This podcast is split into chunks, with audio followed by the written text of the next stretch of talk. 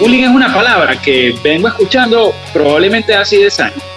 Sin embargo, si te metes en los libros, te pones a investigar un poco, te das cuenta de que desde el año 70 los psicólogos están intentando pues, eh, desentramar eh, las consecuencias de la palabra bullying. Antes de meterme en Honduras para definir este concepto, es importante que sepamos que en el episodio de hoy, de qué difícil es ser hombre, estaremos a tres voces. Una que seguramente hará de este episodio el episodio que tenga más escuchas de todos los que hagamos. Eh, como siempre me acompaña Ismael Viloria, pero tenemos un invitado especial hoy, traído además por Ismael, que es Yanis Alvaritari, una persona bastante influyente, no sé si decir Yanis en América Latina, en Venezuela, en todo el continente americano, pero bueno, eh, encantado que nos puedas eh, compartir tus episodios de bullying que ya me has contado que los has sufrido, pero que no han significado para ti la razón de cortarte las venas, ¿no? Es correcto, es correcto, Pedro. Gracias, gracias por, por, por esta oportunidad de estar aquí y, a Ismael también. Y bueno, sí, hablar un poco sobre este tema que, que hoy es como tendencia en, en el planeta. Ismael. Estoy por acá. ¿Cómo andan ustedes, chaval? Encantado de saludarte. Yanis. No sé si en Venezuela y en América Latina, pero seguro eres una de las personas más influyentes de todos los teques, que eso ya es un orgullo, ¿no? orgullo de los teques para el mundo. No sé cuántas que ya ni, no sé, no sé dónde nació, pero criado es de los teques. No, y nací en los teques, nací en el centro médico de los teques, para que Orgullo nacional. Yo creo que haber nacido en el centro médico de los teques es una de las razones que un argumento para hacerte bullying, ¿no? El primerito, el primerito. Es correcto, es correcto. Que pasó en el colegio, o sea, no había cómo no burlarse de él porque tenía el cortecito noventoso de champiñón. El bullying, eh, en español lo conocemos un poco con la palabra acoso, pero acoso con, con, el avance de todo el wokismo y toda la cultura esta wonderful que nos han venido vendiendo, hay 800 mil tipos de acoso, ¿no? Tienes acoso eh, intrafamiliar, tienes acoso eh, del trabajador, ah, tienes un, montón de acosos, pero el acoso del el bullying, digamos, como lo conocemos, es el acoso escolar. Y la mayoría de nosotros, pues no sé si ustedes tienen la sensación, pues ya hace tiempo que no vamos a la escuela, pero yo tengo la sensación de que sin pretender decir que el bullying es normal, podría decir que el bullying formó parte de la cotidianidad de cualquier persona que haya asistido a la escuela entre el año 80 y el año 98. Bueno, Pedro, pero es que fíjate, fíjate tú una cosa. O sea, hay que separar también porque el, el, el, bullying que nosotros pudimos haber vivido no era ni parecido a lo que se muestra en las películas o en las series. Ese, ese chamo ahí de pelo largo, malandroso que, que metía al de lentes de cabeza en una papelera. El bullying de nosotros era simplemente buscar un defecto o, para no decirlo defecto y no sonar tan peyorativo, una condición que no era normal y hacer mofa de eso. Por lo como te estaba hablando de Yanis, él era en el colegio, era un chamo chiquito, cerquita del piso, con un corte de hongo y que era un champiñón. Estaba de moda Mario, era todas del hongo de Mario. Yo en el colegio era el gordo de la clase y me decían boloñín porque comía sándwiches con boloña. Entonces, bueno, esa, esa diferencia entre, entre hacer burla de algo y, y, ya rayar en las psicopatías y en hacer daños, o sea, yo creo que por ahí es donde se tiene que, que, empezar, ¿no? Y, y, de dónde está, hasta dónde está bien burlarse de algún tipo de condición y dónde empieza la raya en el que, coño, no, mira, te estás pasando. No sé qué dices tú.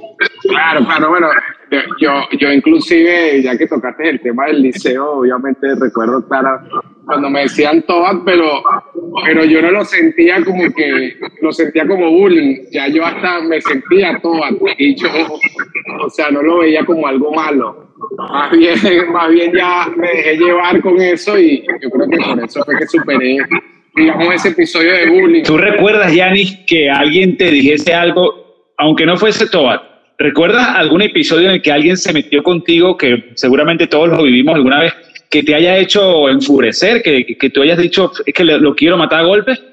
De verdad que pensando aquí, pensándolo rápido, aquí no, nunca me sentí así como lo dices tú, pero eh, No, es que no, no lo recuerdo, de verdad que no tengo recuerdo así, que sea un recuerdo malo, porque yo pienso que, eh, que para contrarrestar el bullying, eh, te tienes que hacer bullying tú mismo o, o, dejar que eso fluya, porque si demuestras que te afecta, le das al otro como más argumentos para que continúe. Y ahí es donde falla el tema de que, de, cómo manejarlo, de si te afecta o no te afecta. Mira, ya tenemos nosotros como cinco minutos hablando y yo creo que hay una cosa que deberíamos decir, porque vamos a estar permanentemente como, como caminando por encima de, de un cristal, ¿no? Tratando de no pisar, tratando de no pisar una mina. Y yo creo que es importante que hagamos una declaración de principio. Primero que nada, pensamos que el bullying es malo, sobre todo el bullying cuando involucra eh, actos de violencia, porque hemos hablado del bullying de, este, de meterte con el defecto físico del otro. Fíjate, ahí ya acabo de pisar una mina de defecto físico, ¿no? Pero bueno, que te burles por, por sus características físicas, por el color de su piel, porque es pobre, en fin. Eh, ese es un tipo de bullying. Luego tienes un bullying que es verdad que es el que se ha mostrado en, en otras ocasiones, que yo sí creo que es totalmente este, despreciable que es cuando le caes a golpes a alguien, porque se han visto episodios en redes sociales de gente dándole patadas al otro, es decir, que decimos que ese bullying es totalmente malo. Lo que sí es verdad es que eh, hay una cosa que a mí me gustaría dejar como puesta sobre la mesa y es dónde está la frontera entre el victimismo, porque cuando tú dices, si tú te buscas en YouTube bullying, te van a aparecer pero millones de personas a las que le han hecho bullying. Los tres aquí hemos coincidido en que nos han hecho bullying, pero bueno, entonces, ¿dónde está la frontera entre que tú eres, que te haces la víctima porque te dicen cualquier mierda y que de verdad te hagan bullying. Hay tres cosas que son importantes del tema del bullying. Primero que nada, que tú, que tú haces bullying o te hacen bullying para hacerte sentir, sentir dolor, ¿no? Lo segundo es que es repetitivo, se meten contigo a lo largo del tiempo, sí, mucho. Yo estoy intentando rebuscar en mis memorias de, de, de, cuántas veces me hicieron bullying. Yo creo que sí me hicieron bullying, pero tampoco lo tengo yo como un episodio, ni me quisiera vengar de nadie por, por eso a estas alturas. Yo creo que el, el bullying te lleva a un rencor prolongada en el tiempo. Y lo tercero es que está este, el desbalance de poder, ¿no? La persona poderosa se burla del más débil, cosa que hoy me parece que hemos caído justo en el, en el, extremo contrario del péndulo, que es decir, si eres pobre, te puedes burlar del rico. O sea, ¿de quién nos podemos burlar nosotros sin, que, sin pisar una mina? Pues nos burlaremos aquí en España del rey de España, tú te puedes burlar de Maduro, el otro se puede burlar de gente que sea más poderosa que él. Pero de uno que sea, que, que sea igual o de pronto en la escala social inferior a ti, pues no te puedes burlar. Claro. Bueno, eh, eh, eh, para serte sincero, escuchando lo que dijiste, yo creo que nosotros estábamos del otro lado de la moneda, como que éramos nosotros el que hacíamos el bullying, porque no tenemos recuerdo de, que nos yo, bullying. Yo confieso que yo he estado en los dos lados. Además, les voy a hacer una pregunta, ¿no? Eh, ¿qué te motivaba a ti a hacer bullying? Yo, lo, yo voy a responderla, pero primero respondan ustedes. ¿Qué te motivaba a burlarte de otro? En el caso de, ¿qué, qué, aspirabas tú con eso? ¿Qué querías conseguir? Yo, primero, eh, hacer reír a, tus panas. Y, y, segundo, que si, que, que si tú le, haces, le, hacías bullying a alguien en un momento, eras como el centro de, de, atención de, del lugar. Eso te daba, te daba como, no sé, un, un momento de poder, digámoslo así. Isma. Coño, mira, ahí yo estaba aquí pensando, ¿no? Porque yo recuerdo, no sé si ya se acordará de un amigo de nosotros del colegio que le decíamos Topollillo. Claro, ¿cómo olvidarlo? Bueno, yo, recuerdo que, no me acuerdo en qué, en qué grado, pero sí recuerdo que yo en algún momento tenía juegos de barrio muy, muy pesados con él.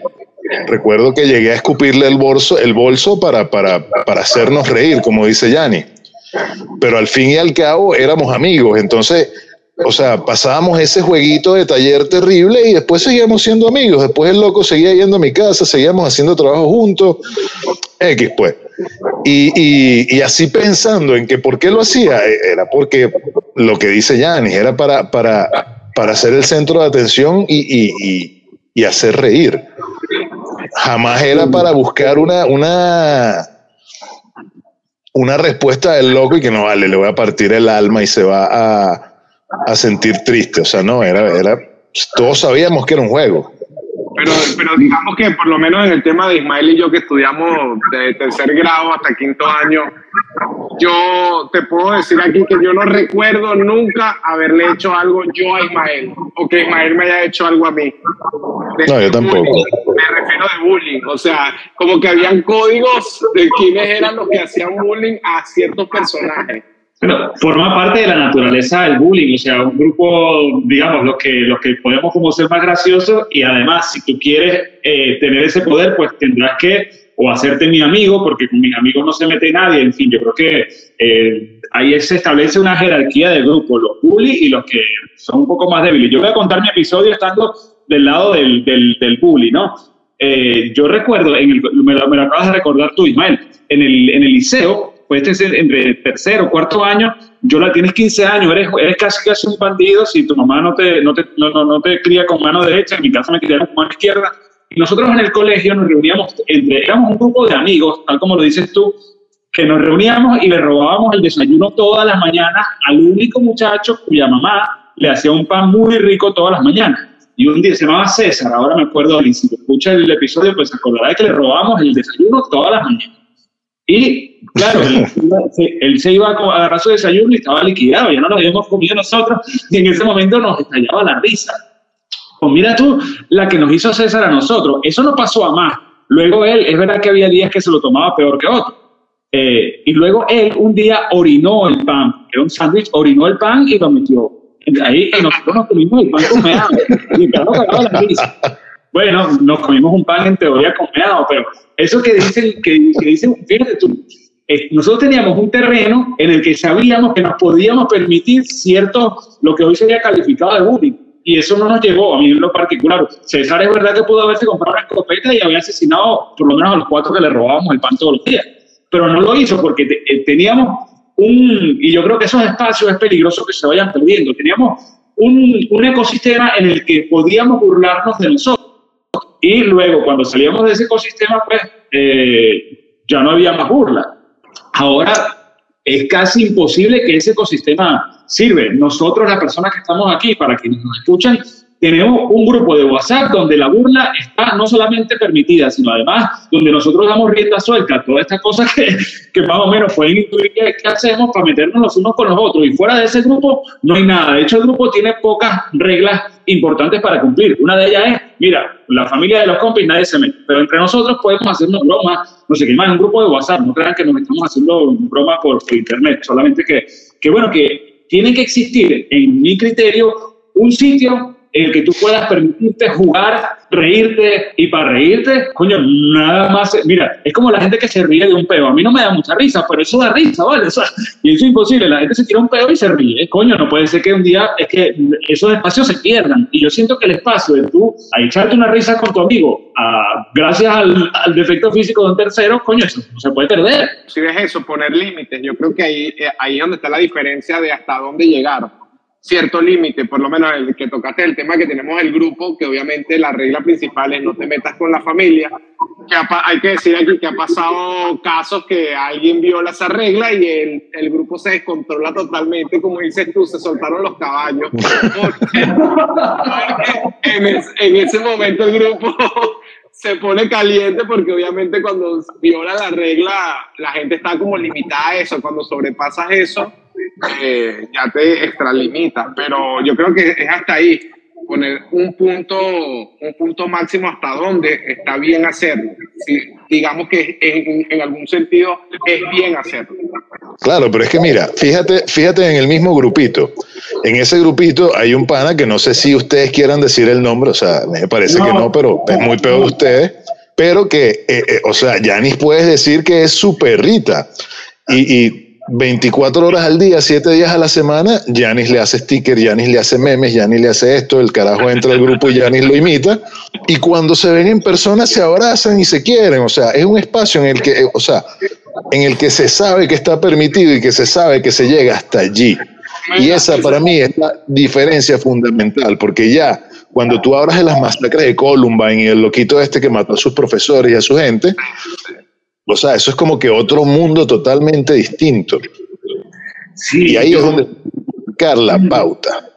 Eso, eso, está como la comiquita del perro que, que, cuida al coyote, que marca la tarjeta del trabajo, se oye. Exacto. Se y cuando terminan de trabajar se abrazan, comen juntos y todo. Y se van a tomar una cerveza. Y ahí que lo dice un animal, mira, de reflexión, las personas que tengan mascotas, el perro cuando va a jugar contigo, te hace un gesto que tú lo recordarás, acerca la cabeza y como las patas delanteras las apoya casi completas en el suelo y mueve el cuello y te está diciendo como quiero jugar. Y en ese jugueteo hay mordisco, puede salir alguien rajuñado, pero tú sabes que ese es el entorno del perro, que no es un ataque frontal hacia ti. Entonces, yo creo que ese tipo de, de, de espacios hay que, no son, no son malos. Fíjate tú que al final cuando tú tienes una amistad de años, que no la vas a perder por una tontería de esta maldicha o yo qué sé. No, pero es que, o sea, más, más allá de, más allá de que, de que, porque tampoco es que vas a lanzar una invitación y que, bueno, vale, métete conmigo, ¿sabes? Sino que eh, es, un espacio que está como que sobreentendido y ese espacio de, sobre, de, de sobreentendido hasta en las parejas lo tienes, o sea, tú, tú, tú tienes como, como terreno en el que sabes hasta dónde puedes llegar con un jueguito malsano y un jueguito de mierda. Yo creo que el tema también ahí es hasta dónde eres víctima por lo que dijo Pedro, porque, por ejemplo, yo que tengo ya como 10 años, 12 años viviendo aquí en Caracas, eh, a veces que conozco gente, ¿de dónde eres tú? De los teques. Ah, pero eso es un pueblo cualquier persona se puede sentir ofendido porque realmente Los Teques es un pueblo, es una, es una zona satélite de Caracas, ¿me entiendes? Y, se puede malinterpretar eso que te diga, ah, pero tú eres de pueblo, ¿me entiendes? Hasta eso puede ser un bullying. Mira, yo no quisiera que, que, porque ya tenemos casi 20 minutos conversando, yo quisiera que, que fuéramos a despedir sin antes, por, por lo menos revelar un insulto que te haya dolido Comienza tú misma. ¿Tú recuerdas un insulto que te haya dolido? Recuerdo una sola vez que me caía a golpes en el colegio y era porque estábamos jugando fútbol y un chamo me pateó la mano y me dolió mucho y quería matarlo, pero así porque se metiera conmigo o me dijera algo, no la recuerdo. Yanni, un insulto que tú pienses que te haya dolido. No, imagínate, escucho a Ismael y cada vez me siento más del otro lado de la moneda, no, no recuerdo nada. Inclusive yo me acuerdo que, que, tampoco, yo no me acuerdo de haber peleado en el colegio así, de, de, haberme entrado a golpes a puño en el colegio con alguien, tampoco. Mira, yo recuerdo, por no decir solo que estaba de, de, un lado de la moneda, que un amigo que teníamos nosotros, Chugo, Jesús, que ahora claro. en Estados Unidos, eh, bueno, momento de confesión. Pueden poner ahí música incidental de violín que, que voy con, con la parte triste. Yo tuve un accidente en coche o en carro cuando estaba pequeño y eh, uno de los incisivos no me salió y me salieron todos los dientes juntos. Entonces tenía solamente una de las paletas, tenía una sola. Y él dio como un insulto que era clave. él me dijo solo un ojo. No sé si ustedes se acuerdan del, del gigante que tenía un ojo y un diente. Un diente, claro. Yo recuerdo que eso a mí me ofendió y me dolía mucho. Yo lo repetía un montón de veces porque además el, el, hay que saber insultar, ¿sabes? No, pero además ese, ese insulto me cabía bien. Yo, bueno, recuerdo ese y podría ser catalogado de bullying y Chu y yo somos muy amigos. A lo mejor se enterando que me dolió lo que me decía, pero no recuerdo tampoco. Eh, que fuera de ese espacio, que era, entendía que era para reírse de ti, que no te lo tomabas como muy personal, este, podía superarlo. Y ahí me da chance de preguntarles a ustedes, ya que han sido eh, insultados y no les ha importado, pues, que, ¿cómo creen ustedes que, que, se puede superar el bullying? O sea, cuando te hacen bullying, ¿cómo lo puedes llevar tú o hacerlo jugar en tu favor? De la mejor manera, incluyéndote en la burla riéndote de eso y créeme que con eso el bullying lo matas de una vez. Sí, yo creo que igual, yo creo que igual. También soy partidario de que, de que un ya está bien, basta mamacuevo, también sería oportuno si la cosa se está saliendo de control. Pero la mejor manera es siendo parte de la burla. Se van a aburrir de burlarse de ti si tú mismo se te estás burlando. Yo le agrego a eso nada más que eh, no te piques.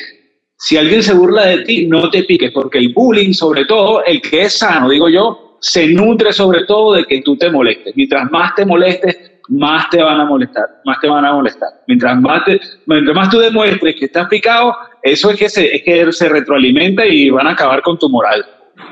Chicos, yo me doy por complacido con todos los, todos los puntos que hemos podido tocar del tema bullying, ¿no? Yo creo que sí, Pedro. Y así como estaba diciendo Yanni, yo creo que estamos del lado rayado de la moneda. Creo que no nos hacían bullying, sino que éramos los, los acosadores. Hey, mira, antes, antes de que nos despidamos, ya que lo hicieron, se arrepiente, o sea, ¿hubo algún momento de arrepentimiento? Digo, porque puede ser interesante saber esa parte. O sea, ¿llegaste alguna vez a tu casa, ya y dijiste, coño, creo que me he colado, creo que se me fue la mano con esto Hermano, como cinco veces sentí esa y no, no lo puedo olvidar. De verdad, de verdad. Nombra una, nombra una. Es más, escúchame, ¿tú te acuerdas de este chamo que en paz descanse eh, Miguel Mora se llamaba, el, gorrito Mora, que iba siempre vestido como de, de beisbolista al club. Jesús es la cosa. Yo me acuerdo que nosotros lo poníamos a jugar béisbol en el campo de fútbol, ahí en el club, nos poníamos a jugar béisbol y el chamo siempre llegaba vestido de béisbol con todo. Pero era muy malo, en esa época era muy malo. Y yo me, chamo, yo me acuerdo un día que le dije, tú eres demasiado malo, yo no sé qué coño haces aquí jugando, andate para tu casa. El chamo se puso como hasta, o sea, le grité feo, lo humillé delante de todo el mundo y después yo llegué a mi casa sintiéndome mal, el chamo se fue llorando. Y ahora, y ahora está muerto y te cosa su espíritu, ¿no? ese, ese, es una, ese es uno de los casos que recuerdo que, que verdad que me excedí ahí. Pues. ¿Tú, Isma, te, Sí. arrepientes? Oye, así arrepentido, ¿no? Porque igual también nunca de- dentro de mis juegos tampoco vi que nadie saliera llorando. Pues.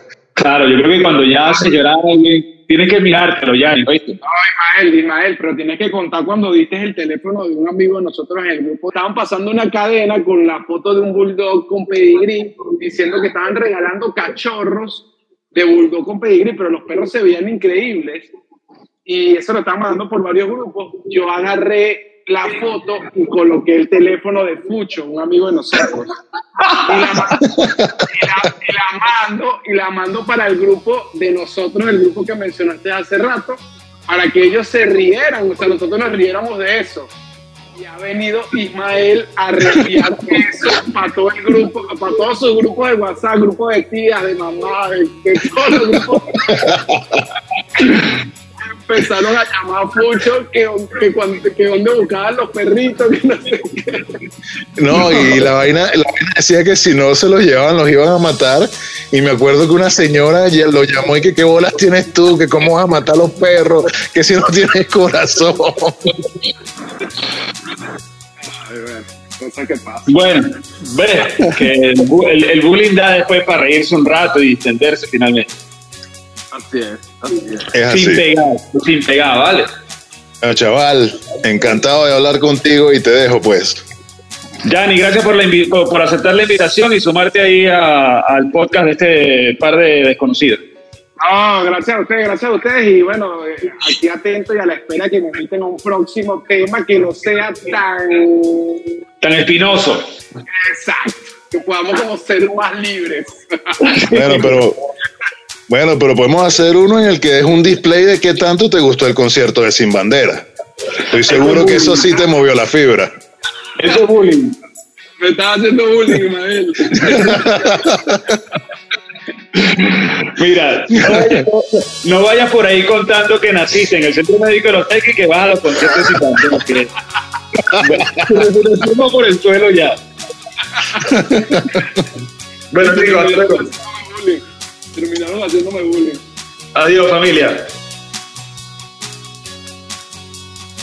Apaga el ventilador, que está haciendo como calor en esta mierda. Ya esto está haciendo, ya esto está siendo grabado, esta cosa. Sí, sí, ya estás grabando, weón. Marico, ahora sí me oyen. Sí. Sí, weón, tú me oyes. Bueno, comenzamos con esto, ¿no? No voy a hablar muchas gobernadas al principio porque creo que lo que más se puede valorar de este capítulo es que está hecho a tres voces.